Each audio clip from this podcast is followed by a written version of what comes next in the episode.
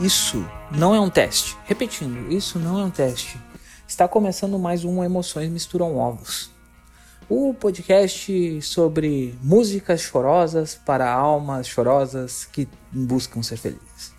Depois dessa frase muito ruim que eu acabei de falar, esse é o primeiro episódio da nossa nova temporada, segunda temporada, né? E a partir de agora eu quero entrar chutando a porta.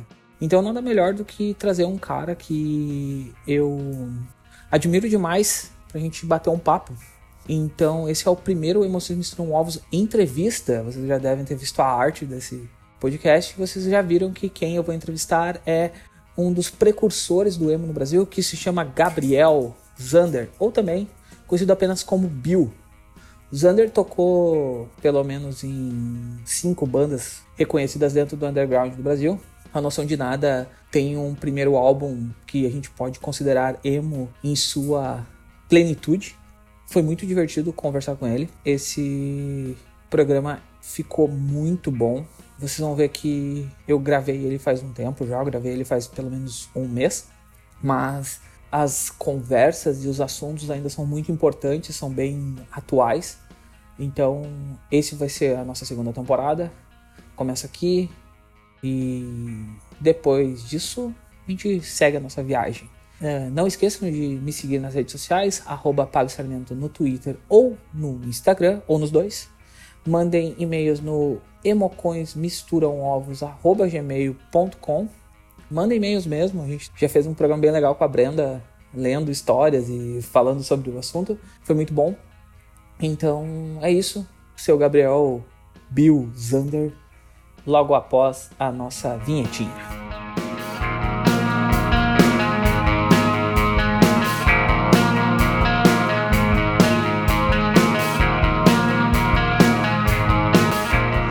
Então nós vamos aqui fazer uma entrevista com uma lenda, uma pessoa muito reconhecida no, na cena hardcore, emo, pop punk, o que você quiser chamar aqui no Brasil, porque é uma cena maluca.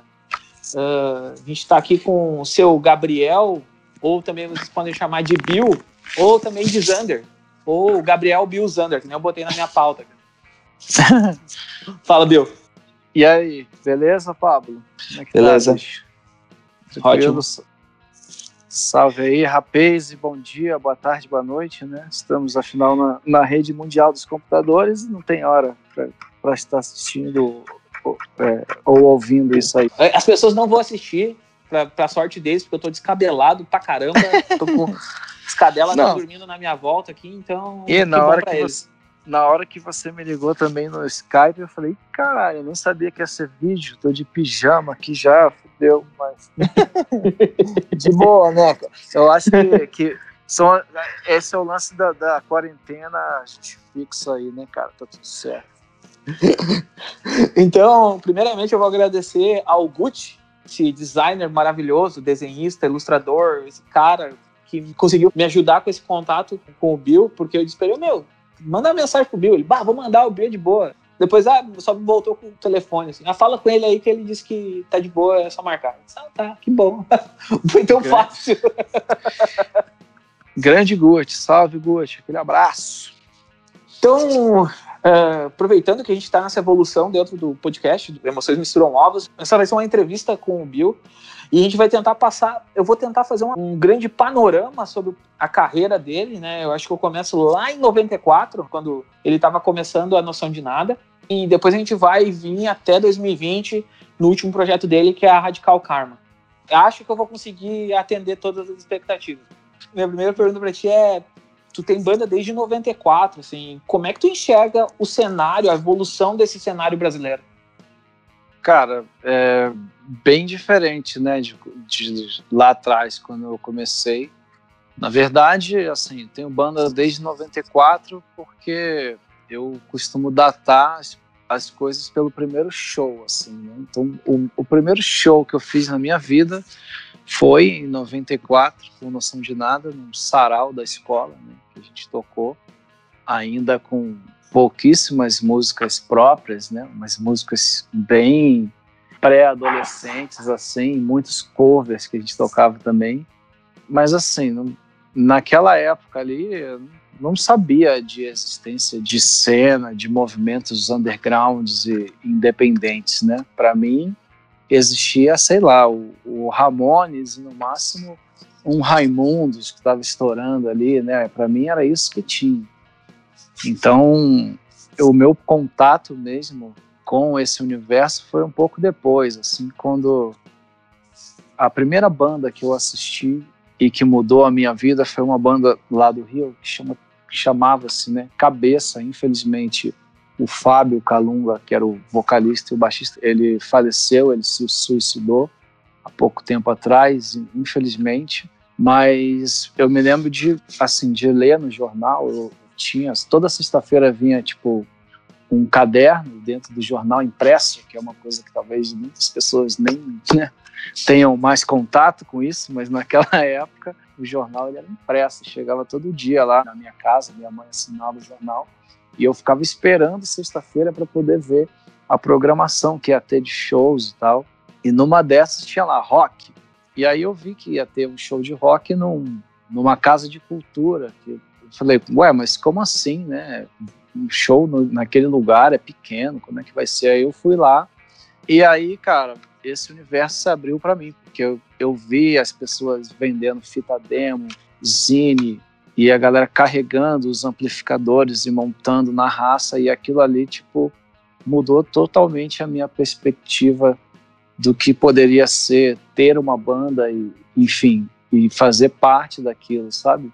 Então, eu acho que ali começou assim, a minha história de fato com banda, mas eu não sei dizer que ano era isso, talvez 95, um pouco depois, 96, eu não sei. Antes disso era isso, eram shows de sarau da escola, festinha de alguém, enfim, esse tipo de coisa. E de lá para cá, cara, nessa época aí que eu tô falando, assim, não existia internet, né? A gente não tinha acesso à internet.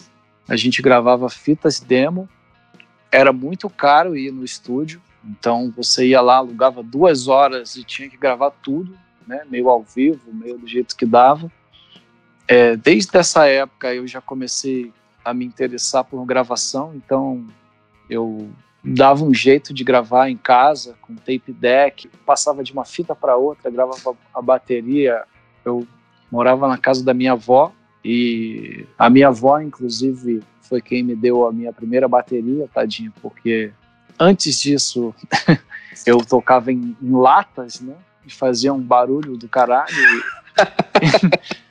tipo, a minha mãe me, me colocou até numa aula de bateria, porque quando a gente. Engraçado que quando a gente começou a banda, era uma banda de escola, assim, né? Então vamos ter uma banda. Na época, o que tinha era Guns N' Roses, assim, que a gente olhava aquilo e falava, nossa, que legal, olha só os caras com essas tatuagens e roupas e atitude, aquilo ali impactou muito a gente, né? Como moleque assim, que tinha uma estética punk assim, mas a gente não sabia o que era isso. A gente só olhava aquilo e achava incrível. Tinha um, um perigo ali, uma maldade assim que era cativante. Enfim, e aí rolou, ah, vamos fazer uma banda e tal. E aí eu me lembro que foi meio eliminação. Ah, eu vou tocar guitarra, baixo. E eu não lembro por que, que eu fiquei com a bateria, só foi o que sobrou. E eu falei, ah, beleza, então vou tocar a bateria. E aí a minha mãe sempre pô, me, incentivou nas atividades e tudo mais, inclusive com a música, e me levou numa escola de bateria para eu fazer umas aulas, ver se eu gostava mesmo. E eu fazia essas aulas, mas eu não tinha uma bateria em casa. Então eu treinava uhum. em latas e era um barulho do caralho, até que minha avó achava que se eu tivesse uma bateria ia ser menos expor, né? Mas foi o contrário. Aumentou aí, duas vezes.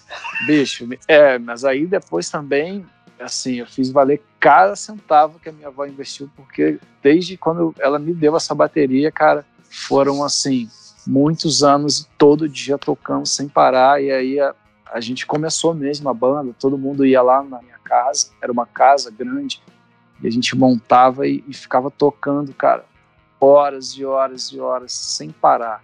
E numa dessas comecei a tentar gravar, né? E fui começando a aprender. Mais à frente veio o Tascam de quatro canais aí que você já conseguia gravar meio os instrumentos separados e a gente começou a fazer as nossas próprias fitas demo assim, né, no do it yourself. porque a gente ia no estúdio, era muito pouco tempo, e o pessoal que trampava no estúdio na época não estava ligado nas referências que a gente tinha, o som não ficava legal como a gente queria, então ficava mais próximo, não que fosse bom não, mas era mais próximo da nossa referência a gente mesmo fazendo. Aí a gente, cara, tinha essa oportunidade, né, de ir produzindo muita coisa, e fomos assim para você participar de um sarau, uma escola, você tinha que mandar uma fitinha demo e a gente ia gravando essas fitinhas e entrando. E depois desse contato que eu falei, desse show que eu fui do Cabeça, eu percebi também que existiam outras bandas fazendo demos e vendiam as fitas, né, que era uma coisa que a gente não sabia, que existia esse consumo também das coisas. Aí a gente foi começando a melhorar fazendo umas capas mais legais, tentando fazer uma gravação melhor e trocando e conhecendo as bandas. E nisso, quando a gente viu, a gente já estava meio que participando de um lance coletivo, assim, de bandas, né?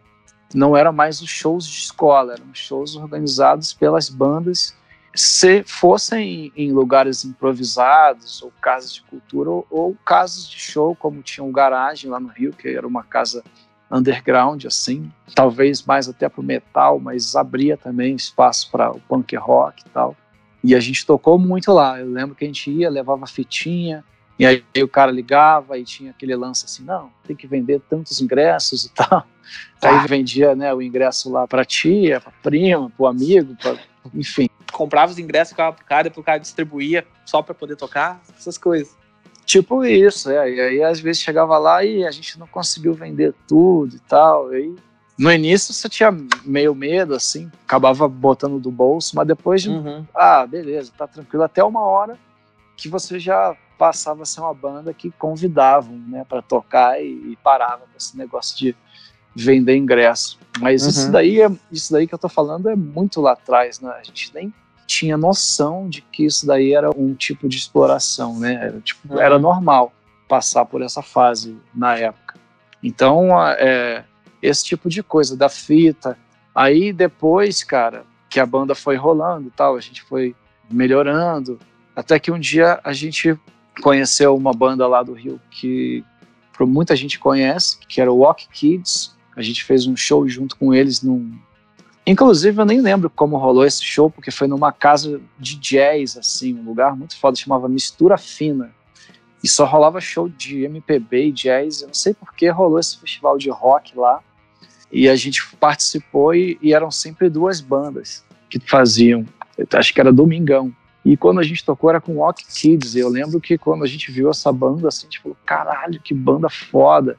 Eles já tinham um lance, assim, muito no FX, cara. E aí através deles a gente também conheceu muitas bandas e eu acabei uhum. ficando muito amigo do, do Rapudo, que era o baixista do Walk Kids, e ele acabou entrando no Noção de Nada para tocar guitarra, porque o nosso guitarrista saiu da banda na época, e foi ele que me apresentou o universo das cartas, cara, que a gente mandava pelo correio.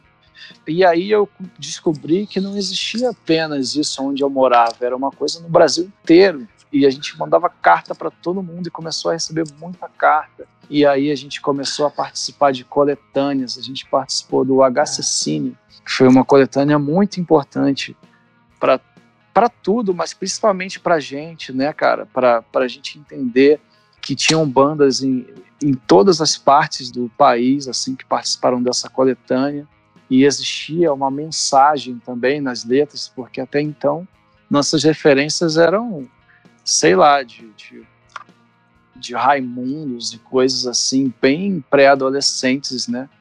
Planet Ramp, é, a gente não tinha esse contato das letras. E aí, por, através dali, eu, assim como percebi que tinham pessoas interessadas em ouvir a realidade, né? Eu não precisava inventar histórias.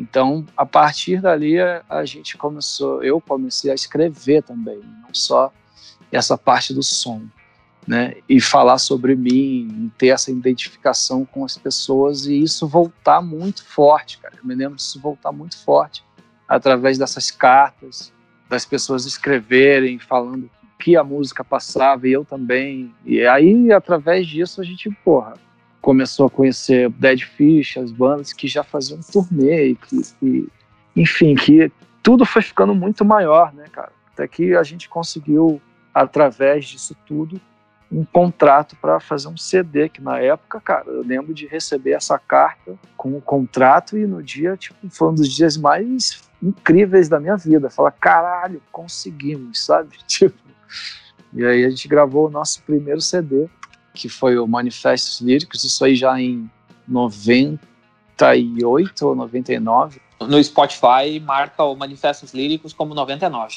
Então é isso, 99, porque 98 a gente fez a nossa fita demo, que foi a Extremos, né? Que é uma fita demo, a primeira fita demo mesmo que a gente fez assim, que a gente falou, puta, isso aqui é legal pra caralho. E aí já nesse universo de conhecer e trocar e vender essa fita, a gente fez, não sei, muitas fitas dessas, copiando de uma para outra e mandando pelo correio. E era um real que custava a fitinha. Então vinha às vezes uma moedinha às vezes vinha uma nota, era muito. Era, é, é, e a gente pegava e mandava, porque tinha um preço, sei lá, da carta, que era um, a carta social era um centavo, né? Uhum. Você dava um jeito de, de colocar o dinheiro ali dentro e depois mandava pelo correio. E, e, cara, preço de custo total, né? Porque você tinha o custo de comprar a fita, imprimir a capa e fazer e mandar. Uhum. Era um trabalho do caralho, cara. Passava a tarde inteira fazendo isso. Chegava da escola e passava de, da hora que eu chegava da escola até a hora que eu ia dormir, ficava copiando essas fitas para mandar. Mas com tudo isso acontecendo na noção de nada e coisa, tipo, ela foi deixando um legado gigante. Como é que é ver esse legado sendo construído? Assim, tipo, entender que num certo momento tudo que tu fez, de certa forma, revolucionou uma cena. Ou ajudou a revolucionar uma cena. Então, é, é porque isso eu acho que essa percepção veio bem depois, né? Se você está falando de agora ou dessa época ainda? Dessa época ainda. Tu chegou porque a perceber em algum momento ou tipo não nessa nessa não nessa época o que a gente percebia muito era tipo as bandas dos nossos amigos reparando que a gente estava indo mais longe, sabe? Uhum. Tipo caramba, pô, eu lembro que através de carta a gente foi fazer o nosso primeiro show em, em Belo Horizonte. Isso daí, antes desse primeiro CD, que se foi em 99, a gente foi para lá em 98 tocar. Uhum. E pra gente, assim, sair do, do estado para fazer um show foi tipo assim, um acontecimento, né? Entre todos os nossos amigos ali que tocavam. E já tinha essa galera que o Walk Kids já fazia isso e as bandas que eles conheciam também mas a gente foi se inserir com essa galera um pouco depois, né? A gente primeiro uhum. teve, saiu do, do Rio para depois voltar para o Rio e, e, começar a ser reconhecido lá também, né? Uhum. Então, eu acho que a percepção foi mais essa, de tipo, pô, estamos fazendo uma coisa bem legal e vamos ver até onde isso vai dar, né? Porque a gente também estava é, sendo apresentado a tudo isso e, e descobrindo. Então, aí depois, quando a gente assinou esse contrato e lançou esse disco, aí é que eu acho que a gente começou a aparecer em coisas um pouco maiores, assim, né? Maiores que eu digo é tipo assim, existe uma cena no país e a gente agora faz parte dela também, sabe? Aí sim eu acho que começa, porque quando a gente fez esse disco, cara, e aí entra todo esse papo do emo, a gente foi contratado por causa dessa fitinha onde a gente fazia um som bem rápido, né? Um hardcore meio melódico, às vezes com uma ou outra coisa até mais Nova York, assim, de, de ser uhum. mais pesado. Mas através dessas viagens e principalmente ali para BH, a gente descobriu esse universo de outras bandas, né, que tinha essa outra sonoridade que era mais densa, mais arrastada, com letras mais pessoais ainda e mais profundas, né, muitas vezes mais tristes e pessimistas, assim, né, filosóficas e tal, mais para esse lado, que tem muito a ver, né, com o universo ali do adolescente, principalmente nosso, assim, de, de banda, que sempre é meio... Nessa época não era nem um pouco né, você ter uma banda, assim, principalmente na escola, tipo, era legal, era jogar bola, era, era tipo ir pra festinha, né. Dançar um passinho. Exatamente. Então, pra gente, esse universo do sofrimento ali, loser, assim, né, cara, tinha muito a ver. Enfim, e aí a gente, quando a gente lançou o disco, a gente entregou para a gravadora na época, Barulho, uma coisa totalmente diferente do que eles esperavam, né, pela fita, que era esse som muito mais arrastado, mais tem também uma parte rápida e tal, bem hardcore, mas o início gente... do álbum é bem pegadaço, né? Mas tem muitas músicas muito arrastadas sim, sim. e isso daí sim foi uma coisa assim inédita, sabe? Porque uhum. quando a gente chegava para tocar nos lugares depois, ninguém entendia, cara. Era tipo assim, ninguém entendia mesmo e a galera parava para prestar atenção e falava tipo, que porra é essa? Só que o que acontecia, cara? Depois que a gente passava pela cidade, surgiam três, quatro bandas fazendo esse som também e procurando saber e perguntando o que que a gente estava ouvindo e a gente sempre trocava muito essa informação. Então aí eu uhum. acho que por onde a gente foi passando, que muitas, muitas pessoas conheciam a gente por essa fitinha e quando viam um show, elas eram apresentadas a esse universo que a gente tinha sido também apresentado antes, mas agora através do nosso som ali, sabe? Que a gente estava fazendo. Uhum. E aí sim eu percebo a importância nesse pioneirismo aí que você falou nessa época. Uhum. E aí eu já aproveito para fazer a pergunta, porque tu respondeu, tipo assim, quatro perguntas minhas numa resposta só. Então tá. tá, tá que bom. Valeu. então a gente vai seguindo e, tipo assim, quando é que tu ouviu pela primeira vez que chegou uma galera e disse assim, cara, isso aí que vocês estão fazendo parece emo, essa parada aqui, ouve isso aqui. Eu, tipo, chegou e disse, ó, oh, acho que vocês estão fazendo um bagulho mais ou menos parecido com essa galera lá de fora. Tipo, ou nunca rolou isso, assim, de identificarem, chegarem e disserem, não são de nada é emo. Então, na verdade, cara, o que aconteceu foi meio inverso, porque quando a gente teve o contato, isso, essa história eu já contei no podcast do Lucas, né, quando ele fez o, você já deve ter escutado que ele traçou um pouco, né, dessa história. O que aconteceu foi que, que eu recebi desse amigo meu, Ian Dolabella, ele é irmão do Jean Dolabella, que hoje toca no Eagle Kill Talent, já tocou no Diesel, já tocou no Sepultura. E o Ian é um cara bem conhecido, assim, para uhum. a galera do punk rock hardcore dessa época.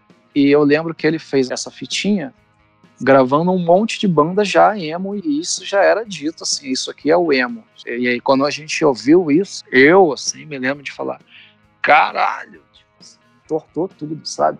Mas, ao mesmo tempo, foi uma parada assim, porra, é isso daí que eu quero fazer. É com esse som que eu realmente me identifico dentro de tudo isso que a gente veio fazendo nesse tempo todo, descobrindo, agora sim, eu achei aqui aonde eu acho que eu me encaixo. Então, essas bandas que estavam ali já eram conhecidas e, e, enquadradas, rotuladas, digamos assim, como emo. Então, quando a gente fez esse disco, a gente sabia que a gente estava fazendo um disco emo, sabe? Uhum, Tinha lá uhum. as músicas rápidas, porque era uma coisa que a gente já vinha fazendo, e a gente, talvez até por achar que tinha que ter também essa parte, sabe, para não ser tão esquisito. Então a gente também mesclava, até às vezes entrava uma parte assim, né?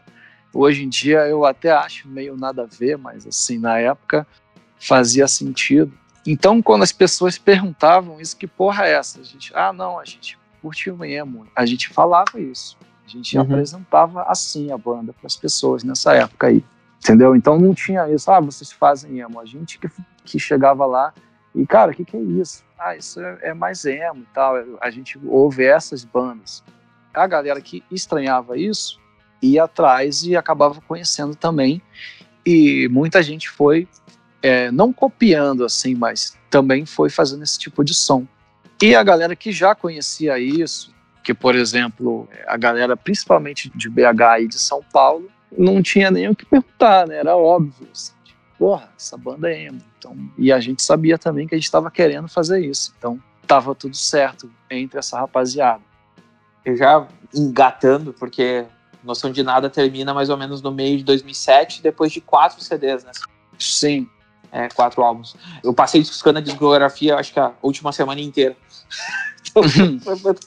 não aguenta mais, né? chega. Não, eu gosto. Vê a hora de acabar essa entrevista, eu nunca Cara, mais ouvi. Não, não, é, não, não é por causa disso, é porque eu conheci Noção de Nada depois. Primeiro trabalho teu que eu parei para escutar mesmo é Zander, no Brasa. Tanto que tá aqui na pergunta, tipo assim, ó, meu primeiro contato foi com, com o Brasa. Tipo, quando eu toco alto-falantes, cara, tipo, eu saio loucaço, assim, eu sei a música de cor. quando dá a bateriazinha do meio, tu, tu, tu, tá, já saio eu só louquinho já. Esse disco é meio que uma, uma, virada de chave mesmo, e essa música principalmente, né? Por ser a primeira e tal, ela é, é uma música muito forte mesmo. É, e, tipo, como é que foi tu fazer essa alteração? Tipo, tu fazer uma transição do teu estilo e reencontrar uma nova identidade? E por que só Zander?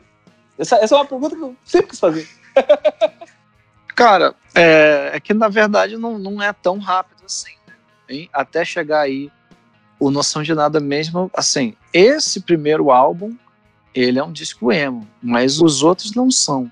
Os uhum. outros a gente já estava tentando fazer uma outra sonoridade uhum. e chegando até a flertar com coisas de, de, de, de MPB, entendeu? É assim, a gente já estava querendo fazer uma coisa bem diferente acho que quando a gente fez ali o Trilogia Suja, a gente de novo inventou meio que um estilo. Não consigo é, classificar aquilo ali com nada que tenha sido feito. Acho que a gente conseguiu achar o nosso som ali. Uhum. E no uhum. nosso último álbum, que é o Sem Gelo, cara, ali assim é também praticamente impossível você, você rotular aquilo. Nesse disco a gente já estava é, uma parte musical muito forte e muito sem barreiras, assim, sabe? Sem preconceitos. A gente ouvia de tudo e a gente tentava trazer tudo isso para as músicas. Então as músicas são bem diferentes e, e, e é bem autênticas, assim, sabe? A gente não estava é. mais tentando fazer um som, a gente estava fazendo o nosso som ali. Então ali sim você pode falar, porra, isso daqui é noção de nada. A gente criou o nosso som eu vejo assim. Ele é bem experimental em alguns momentos, né? Tu, bem diferente. Exatamente, é isso. Ele é bem experimental. A gente estava experimentando várias coisas e, e degringolando aí para esse lado, sabe? Tipo, hum. tava sem freio nessa época, assim. Não tinha limites para o que a gente ia fazer de som. Mas aí é isso, né, cara? A banda acabou e depois eu, é, no final da banda, eu já não tocava mais bateria, né? Eu tive um problema na coluna, eu tive que parar de tocar bateria. A banda acabou e depois a gente voltou com a banda. Quando a gente voltou com a banda e a gente fez esse último álbum, a gente já tinha um baterista que era músico mesmo, o cara ensaiava com partitura. Isso elevou, tipo, o cara ensinou muita coisa de música pra gente, elevou assim o nível para outro lugar que era até difícil, cara. Eu acho até difícil de bater, sabe? Na época, assim, tipo, caralho, a gente agora vai ter que aprender a, a tocar mesmo, para poder tocar junto aqui, porque levou muito, assim. E eu acho que essa parte musical cresceu muito, assim, de todo mundo, de ter melhorado bastante. E aí, como eu não tocava mais, eu também acho que evolui bastante na parte vocal, que era uma coisa que eu pouco me importava, sinceramente, até então só cantava porque tinha que alguém cantar e tinha que ter uma letra. Mas ali eu comecei a, a me dedicar mais e a ter que, né, aprender um pouco assim dessa parte. Não acho ainda que é um bom desempenho, mas enfim, já existia uma preocupação ali de fazer um uhum. negócio mais legal nessa parte de melodias de voz e tal, não só das letras, né? E aí depois disso, cara, quando eu também comecei a, a a tocar guitarra e tal. E aí, nesse meio tempo, eu fiz o Discotech, que era uma banda bem emo também, né? Mas um emo mais pro, pro Promise Ring, né? Não era aquela coisa mais densa, era um negócio uhum. mais pro emo bonitinho, assim. E indie também, né? Porque como a gente também não, não éramos grandes músicos, então a parada ficava bem bem diferente do Noção de Nada, que era um negócio mais cabeçudo, né? Esse daí era o mais simples possível, era totalmente o oposto. Então a gente fazia músicas muito simples, cara, de dois, três acordes, às vezes eu repetia a mesma coisa, uma frase só, e essa uhum. era a intenção da banda.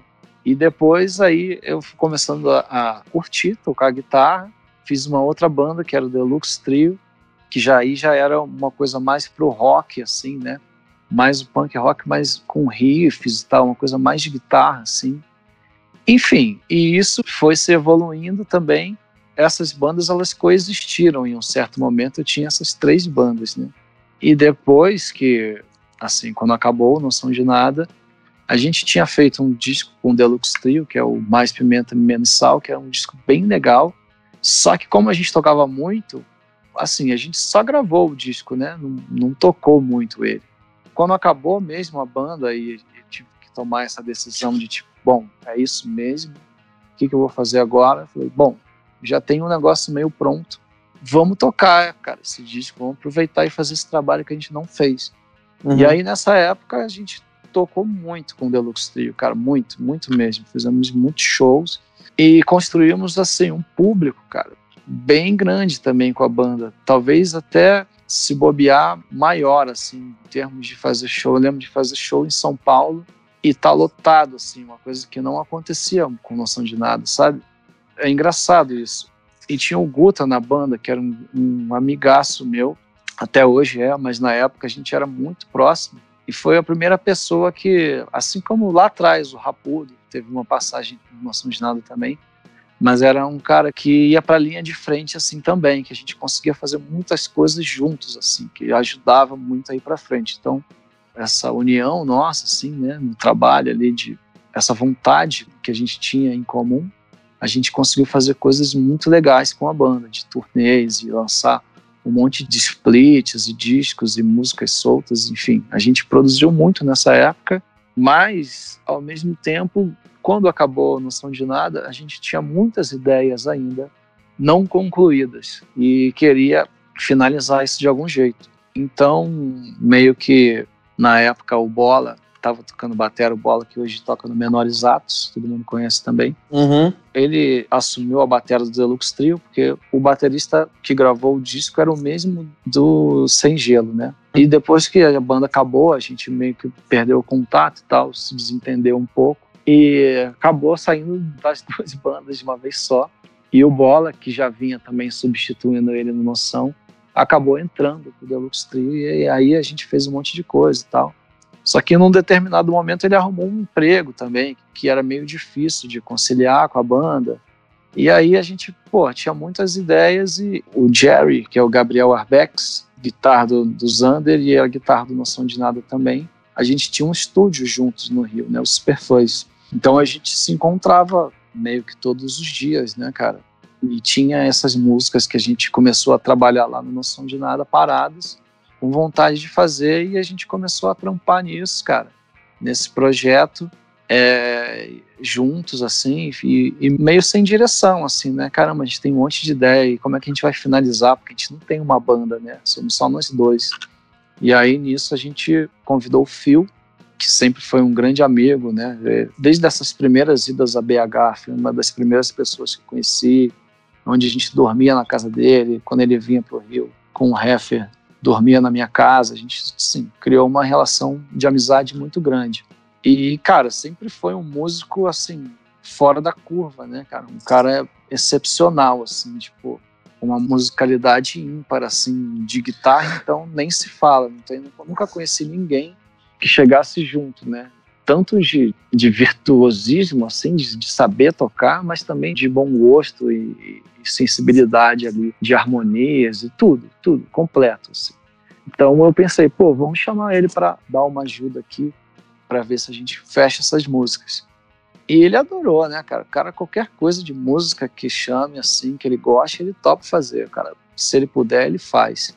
E na época ele tava no Dead Fish, e aí eu lembro que ele foi lá pro Rio, ele passou alguns dias lá com a gente, a gente trampou nessas músicas, conseguimos fechar umas e eu gravei algumas baterias e tal, e nesse meio tempo também apareceu o Léo, que foi o primeiro baterista, né, do Zander, e a gente falou, ah, vamos ver se a gente, sei lá, monta uma banda. E aí ficou nessa, e aí, beleza, então como é que vai ser? Ah, eu vou fazer o vocal, e você na guitarra, aí eu falei, não, vamos chamar o Guta pro baixo, porque o Guta era o cara que estava sempre comigo. E aí, beleza, aí ele, o Guta topou e a gente conheceu o Léo nesse meio caminho. Um dia ele foi lá, fez um teste e tal, e acabou que o Phil quis ficar na banda, né? Tipo, não, mas eu quero tocar também. Pô, que legal, né? E eu me lembro dele falar isso, não, mas eu quero que você também toque guitarra e tal, vamos botar mais uma guitarra e tal. Pô, tá bom. Beleza, então. E aí aconteceu isso, cara. Na hora a gente ficou um tempão tentando decidir um nome E um dia o Guta falou isso, tipo, Bom, vamos colocar um nome na banda de Zander, porque é um nome muito bom, assim, sonoro. E, cara, e a gente está juntando aqui tudo que você já veio fazendo esses anos todos numa parada só. E agora a gente vai se dedicar nisso. E na hora, assim, sei lá, todo mundo ficou meio assim e tal, e acabou ficando, sei lá, por uma falta de ideia melhor, ou sei lá, talvez do jeito que ele falou, foi tão, ó, oh, caralho, sabe? um roteiro tão bom, assim, tão legal de explicar. Enfim, e aí, cara, nome de banda é sempre assim, parece, fica, uma hora se acostuma. E é por isso que tá o nome. Mas aí essa toda essa salada sonora até chegar aí, foi isso, cara. Aí começou a banda e a gente começou a, a gravou, gravou um EP, gravou outro, ainda também muito experimental, porque a gente fazia as músicas gravando, né, e não tocando que nem uma banda. E depois o Guto uhum. acabou saindo, entrou o Marcelão, e a gente também nessa época tocou muito, muito, muito, cara. Fizemos um show, tudo quanto foi lugar, turnê de não sei quantos dias no Sul, Nordeste. Passamos aí por todas essas cidades do Rio Grande do Sul. E aí quando a gente voltou, a gente, cara, vamos fazer um disco. Mas aí a gente tava com uma pegada de banda ao vivo, assim, sabe? A gente tava tocando muito. E foi assim que, que surgiu o Brasa, que é um disco bem urgente, assim, né, cara? Um disco bem porrada no sentido de parece que está num show, assim. Ele, a temática dele é meio essa, show, estrada, enfim. E aí a gente chegou nesse álbum dessa forma. Não foi simplesmente como que eu mudei o som para isso. Não, ele, ele foi. é evolução, né? é, uma, é, é uma metamorfose, né? De uma uhum. coisa que estava lá atrás e chegou nisso, e depois ele foi indo para outros lados também, né? Sim. E ainda não acabou isso, né? A gente hoje, agora, nesse momento, estamos fazendo músicas que você nem imagina, assim, o que, que pode ser.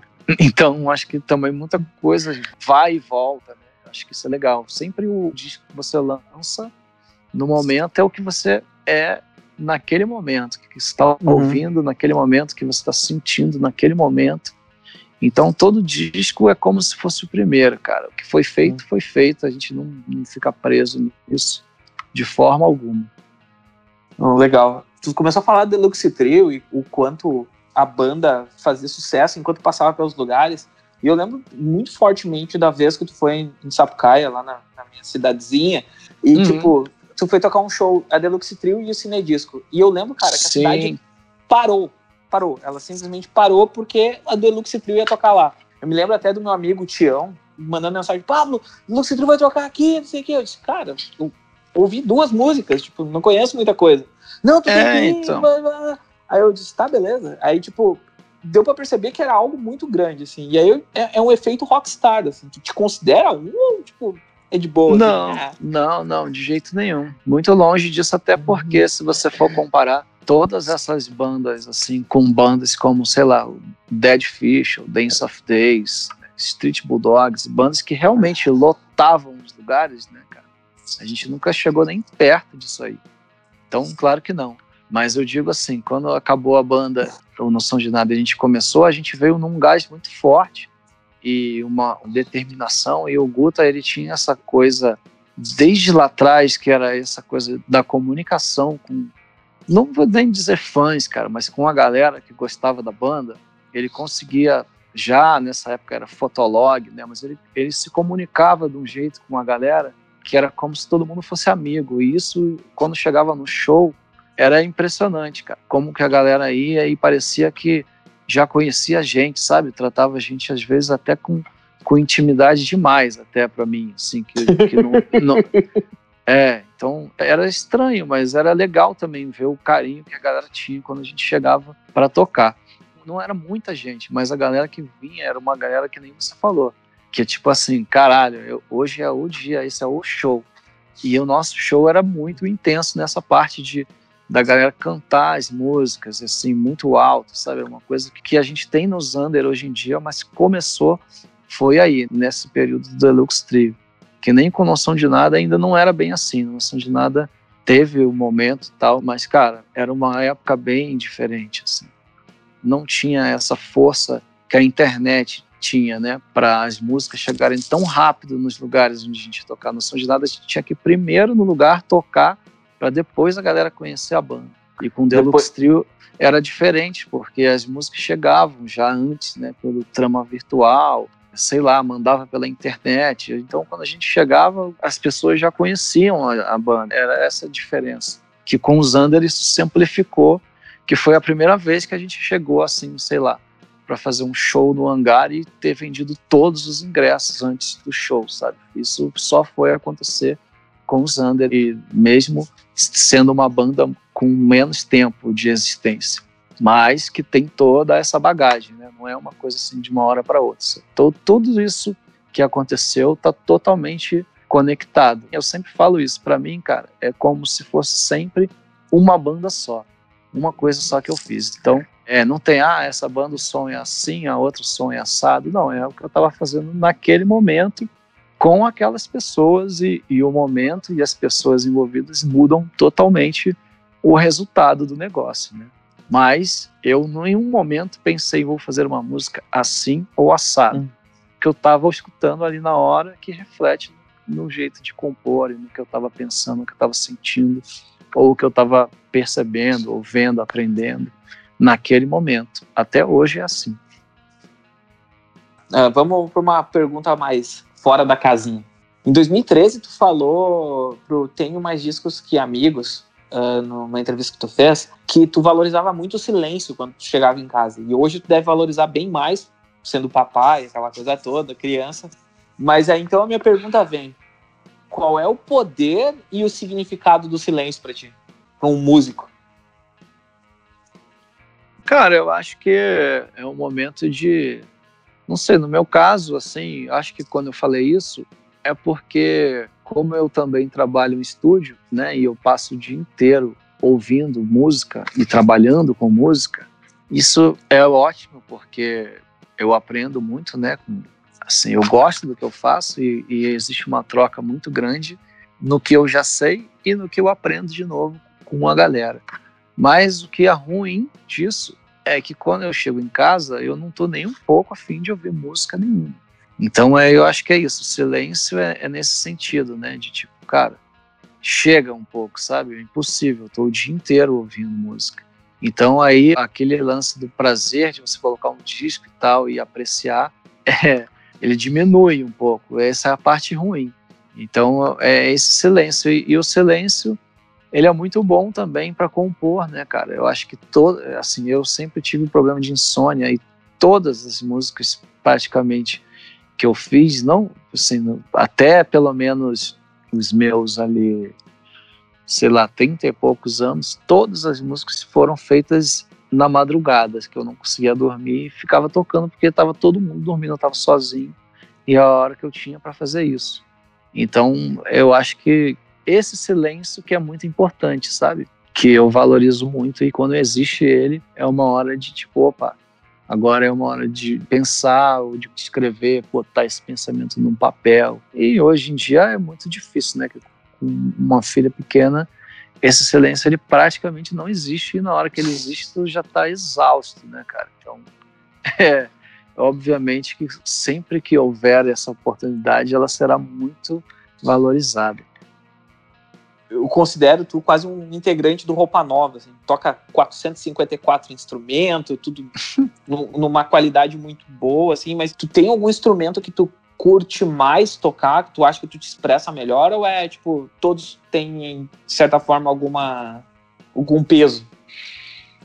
Cara, eu gosto mais de tocar guitarra, assim. Eu gosto de mexer ali no som, até pelo fato de trabalhar, né, isso também eu gosto de mexer no amplificador e tirar o som. E gosto de tocar e cantar também com a guitarra. A bateria eu não toco mais, né? Porque eu tive esse problema nas costas e até por um certo medo, cara. Às vezes eu começo. Assim, já tem tempo até que eu não toco, mas as últimas vezes que eu sentei para tocar, passa meia hora, assim, e já começa a doer, eu já paro. Porque eu fiz anos de fisioterapia por Nossa. causa disso.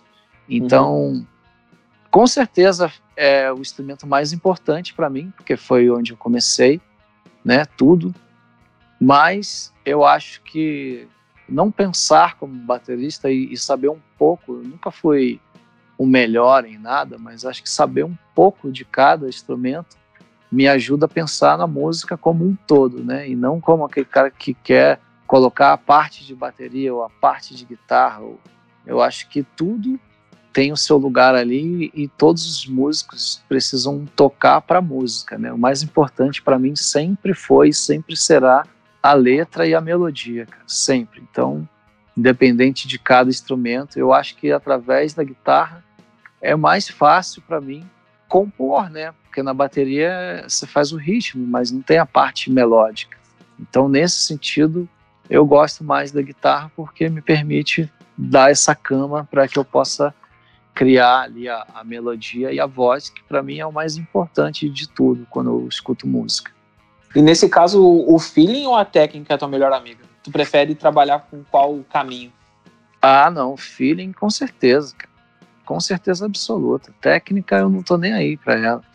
A técnica a gente é o suficiente ali, cara. Você aprende ali um pouco e vai nessa. Você vai aí, daí você vai criando a sua parada, como, sei lá, um Ramones, você pensa que é fácil de tocar, mas não é. O cara usa aqueles acordes poucos, mas o jeito ali, né, de tocar, principalmente na mão direita, que muita gente não valoriza, né, quando se pensa num grande guitarrista, são solos e escalas e tudo mais, mas para mim é a mão direita ali que talvez por ter vindo da bateria a parte rítmica é mais importante para mim e mais difícil também. Vejo menos pessoas mandando bem nessa parte, sabe? Eu valorizo mais ela. E aí é puro feeling, cara. Aí é, é prática e, e, feeling, não é, não é uma técnica assim, não. É, o que eu chamo da mão da palheta. Tem Exatamente. O, carrega é o, carregador de piano é o cara que tem a palheta boa. Sempre é, isso. É, tá é, bom, é o que segura a palheta. Exato, eu concordo 100% com isso. É o que eu penso também nas músicas que tu escreve, assim, sempre elas têm uma mensagem legal de conscientização, assim, como é que te motiva para criar essa empatia e escrever sobre diferentes olhares e perspectivas sobre as pessoas, sobre a sociedade. Assim.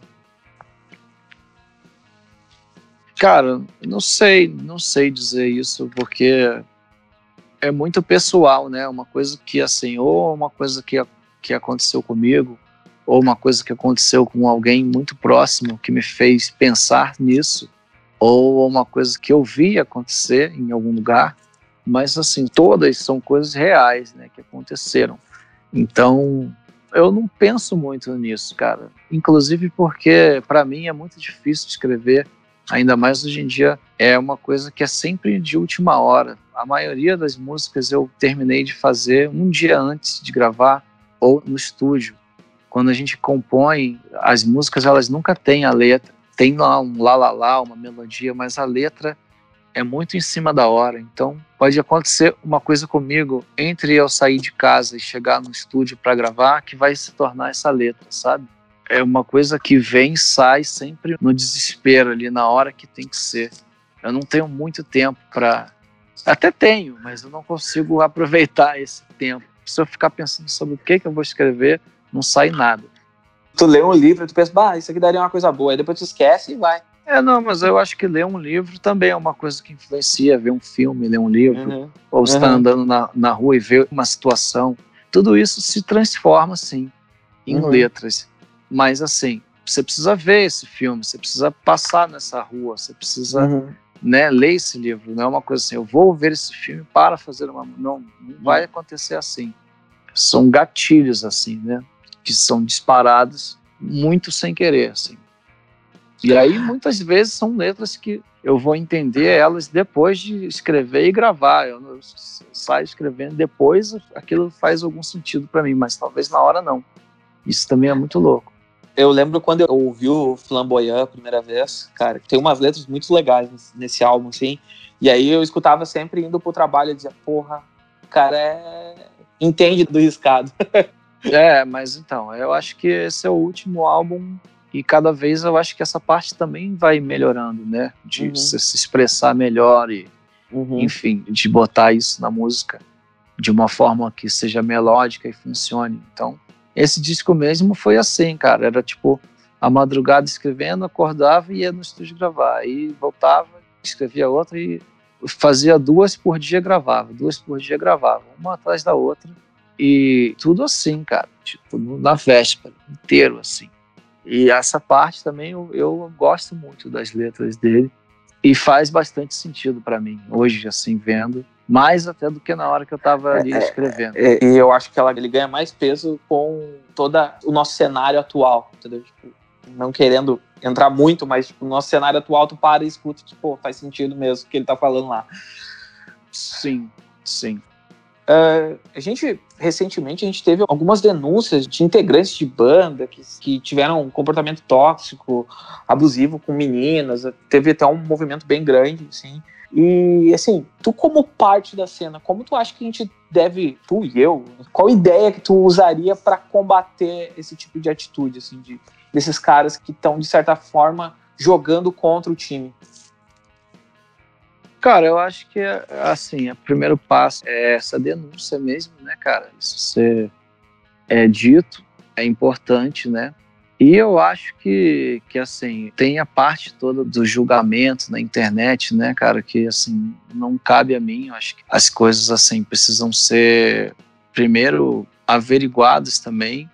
Mas eu acho que, assim, no quesito, o que é um crime precisa ser resolvido na justiça mesmo, cara. Tem que ser preso, tem que ser condenado, tem que pagar pelo que fez, entendeu? Eu acho que muita coisa também é jogada e desfoca um pouco do assunto que realmente é importante ali, que precisa ser combatido e punido mesmo. Então eu acho que é, é isso, cara. Tem que ser feita a denúncia mesmo, tem que ser feito o afastamento e tem que ser julgado, cara. Tem que levar isso aí na, na justiça, resolvido através de advogado, juiz e tudo isso mesmo. Dependendo do caso, é cadeia, cara. Cadeia mesmo. Radical Karma é o teu projeto novo, né? Tu tá trampando nele bastante até. Eu escutei ele junto com o Matheus Graminha, que é o nosso editor, e a gente percebeu diversos elementos de emo revival no Radical Karma. Assim. O que, que acendeu essa chama de inspiração para esse projeto? Cara, eu não sei dizer muito bem. Assim, o Radical Karma é um projeto que, na época que a gente montou essa banda, que a gente teve aí, pelo menos a ideia de fazer, tipo assim, foi uma vontade. Eu estava já morando em São Paulo e como a gente veio, né, com o Zander para São Paulo, mas o Bruno nunca veio, a gente perdeu o que a gente tinha, que era o nosso encontro para ensaiar, né, toda semana, produzir. Então a banda ficou muito presa a ter um show marcado e ir lá e fazer, sabe? E meio que isso, a gente não conseguia muito ir para frente além disso. Então, assim, tava uma época bem desanimada até principalmente porque eu gosto muito de, de ensaiar aí no estúdio, fazer uma música nova e encontrar com a galera, sabe? Acho muito importante, acho que banda precisa fazer isso. E aí, nessa, bom, estou em São Paulo, quero ensaiar, não consigo, vou tentar fazer um som com a galera daqui, né, cara? E aí pintou essa ideia. Tipo, no mesmo dia que eu encontrei com o Matheus e a gente conversou disso, a gente já trombou o Fausto também, que inclusive foi no dia que a gente estava no show do Hot Water Music. E aí pintou esse papo, pô, bora fazer um som, bora e tal. E acabou indo pra frente, cara. Cada um pegou lá um WhatsApp, fez um grupo ali, já começou ideias, ideias. O Matheus ele já tinha muita música, ideia de música gravada, que ele nunca tinha usado, porque achava que não cabia no Chuva Negra ou outra banda que ele já tenha tido. E era meio que a gente queria fazer um som nessa pegada mais dos anos 90 e tal.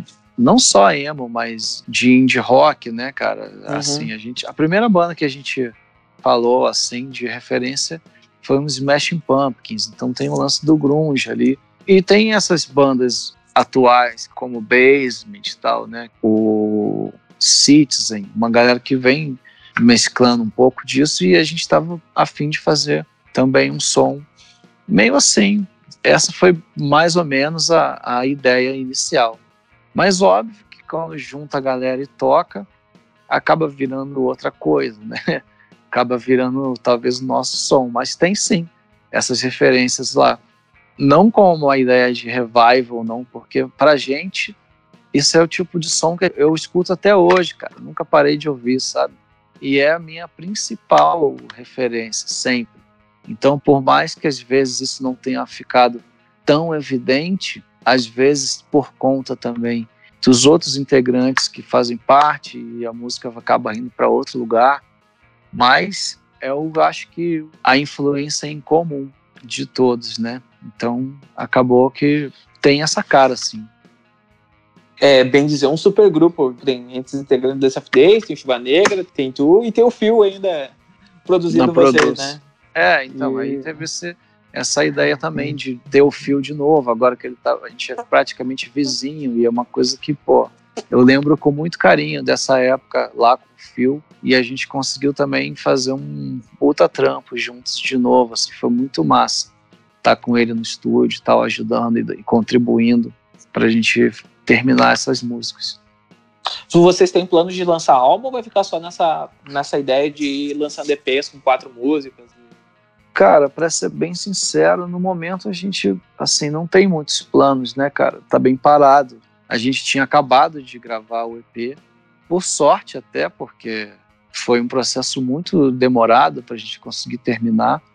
Todo mundo é bem ocupado e depois que a gente lançou a banda, tá, gravou o primeiro EP, assim, o Zander voltou meio que muito forte, assim, hoje em dia é, é a minha prioridade, assim, é o meu trabalho, né?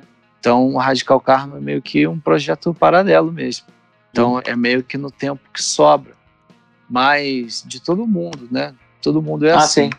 O uhum. Fausto, ele tem um restaurante que, tipo assim, é todo dia, ele tem que bater ponto lá e é o maior trampo do caralho.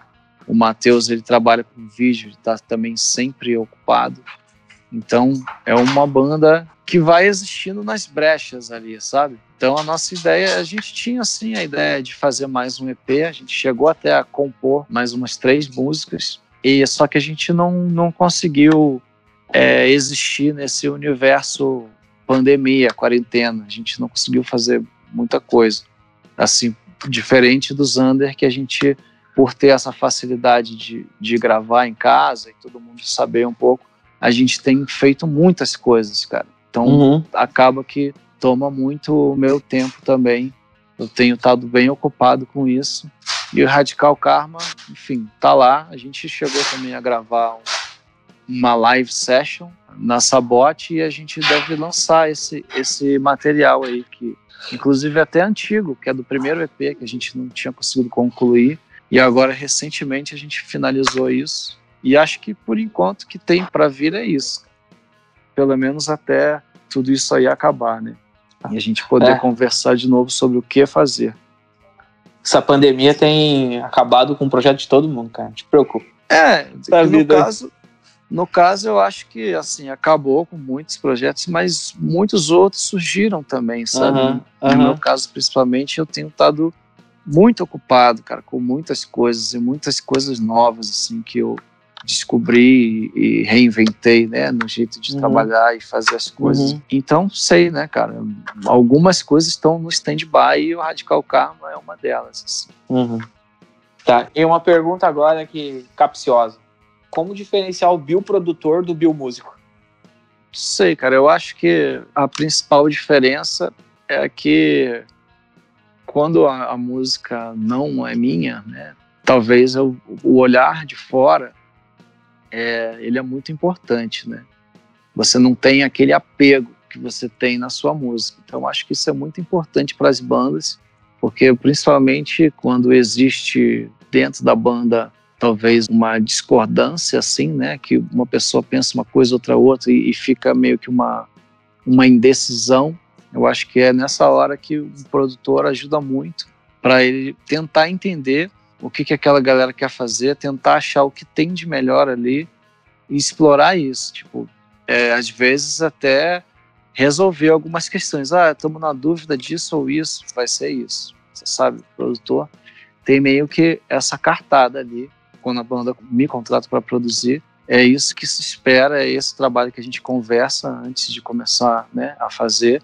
Então você é tipo como se você fosse um integrante da banda, porém um integrante e também um terapeuta, né, de certa forma, porque você tem que lidar com os conflitos de todo mundo e tentar chegar no melhor para todos e o principal para mim que é o melhor para música. Eu vou sempre lutar pelo melhor para música no resultado final e não da ideia de cada um, né? Tipo, ah, não, porque todo mundo tem que é, dar a sua ideia, beleza, mas a melhor ideia é a ideia que vai ficar no final.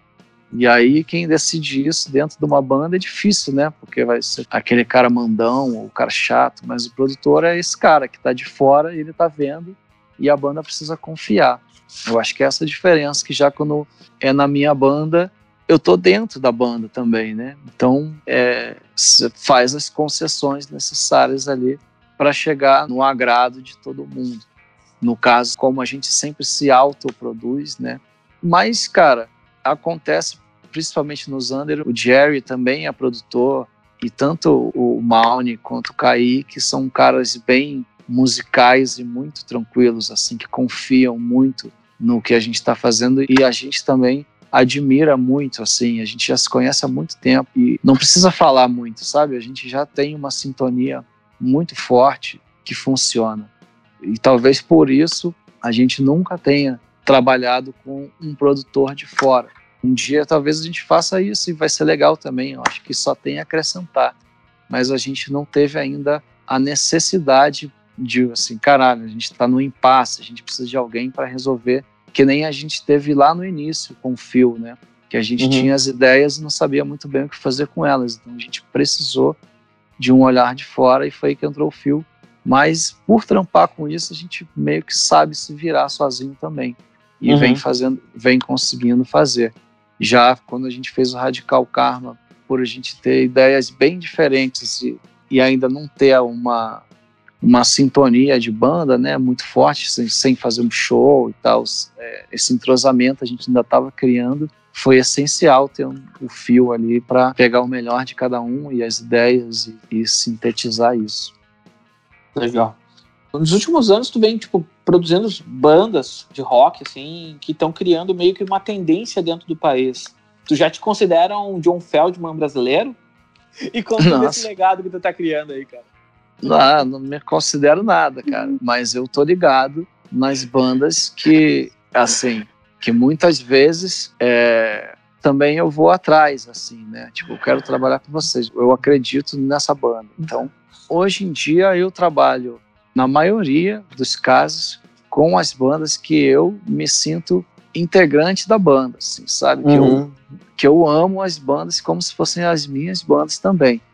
Então, eu acho que isso ajuda muito a crescer o trabalho, tipo, tanto na parte de, assim, de do melhor som, enfim, do melhor acabamento ali para o trabalho, né, da, da, referência que a banda quer passar ou quer mostrar, mas também das composições, porque eu acabo participando e, e, e, dando ideias, e às vezes, como com o Ciro do Menores Atos, a gente tem uma parceria muito grande de escrever letras juntos, e, enfim, isso acaba tudo entrando no, no bolo, sabe? Uhum. Então, eu acho sim, acredito nas bandas que eu trabalho junto. Também acho que são fodas as bandas, acho que são realmente é, junto com. Não, não tem essa de melhor ou pior, mas são grandes destaques, sim. E estão fazendo história, né, cara? Eu acho que é um grupo de pessoas assim que se encontrou e que vai criando essa coisa de, de cena mesmo, né? De gangue ali. É uma, é uma turma que se juntou e está fazendo uma parada coletiva, meio que eu vejo assim. E isso, assim, talvez ainda não tenha o reconhecimento que mereça, ou talvez eu não saiba disso, que nem você está me falando agora, que isso já é visto em alguns lugares como uma coisa especial, e, e que eu acredito que seja mesmo. A cena meio que voltou pro faça você mesmo, né? De certa forma. Né? Não sei se Tô... tu tem essa mesma não, visão. Com certeza, com certeza. Com certeza, e as pessoas sabem fazer melhor do que antigamente, né? A gente tem mais conhecimento e mais estrada para poder a gente mesmo conduzir da melhor forma. Tá, e aí para a gente finalizar, minha pergunta que finaliza é: o emo será grande de novo? Cara, eu acho que já é grande de novo, cara. Eu acho que é que assim é relativo, né? Se você pensa assim num quesito de massa, como já foi em algum momento, porque existiam, sei lá, investidores e empresários e gravadoras e, e grana assim envolvida? Talvez não, mas não por causa do emo, porque a, a música, principalmente o rock, assim, não tem mais essa expressão, né? Essa força no mercado, digamos assim. Pode ser que volte, mas aí acho que não com emo, acho que com alguma coisa nova que vai surgir. Mas agora, que o emo já é grande de novo, isso já é uma realidade, cara. Basta ver aí o que, que o Lucas Fresno vem fazendo, que você vai ver que o cara é um gigante já de novo, né, cara? Enfim, e isso abre muitas portas para muita gente. Menores Atos é uma banda gigante já, então é, eu acho que já é uma realidade isso aí que você falou. No meu conceito, né, de o que que é ser grande, é isso aí, cara. É existir, é tocar as pessoas e, e movimentar muita coisa. Então, acho que era isso. passei por toda a tua carreira, mais ou menos, pontuei alguns pontos. Então, dá o teu tchau, deixa a tua mensagem, diz onde o pessoal te encontra, se o pessoal quiser te, te mandar um beijo, te dizer te amo, noção de nada mudou minha vida. Mas aí, pode, deixa o espaço para ti. Ah, beleza, valeu demais aí o convite. Bom poder falar de contar a história e, enfim, posso falar, né, com uma certa propriedade, porque foi realmente algo que eu participei e de certa forma também ajudei a construir aqui, né, no nosso Brasa. E quem quiser, cara, acompanhar o trampo, trocar uma ideia, o, o jeito mais fácil é no Instagram, Gabriel Zander, underline. De lá você consegue achar todas as coisas que eu faço, tanto pessoais, assim, né, da, da minha vida em casa, com a família, quanto com o trabalho no estúdio, quanto com as bandas que eu toco. Então tem tudo lá. Tem quem tiver interesse, é só colar por lá que acha todo o resto. Eu vou dizer que tem várias fotos com a sua família que eu acho divertidas. É, então, tem, tem essa parte também. Bem stalker, né? Bem cuidando é, da vida dos outros. Mas é isso aí, cara. É, rede social é isso aí, cara. São as partes boas que estão lá. Então tá, vou agradecer aí. A gente volta em semana que vem. Falou. Valeu, Pablo.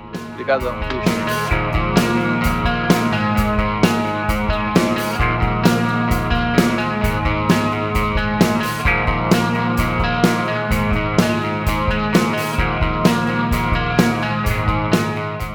Então, acabamos a nossa entrevista com o seu Gabriel.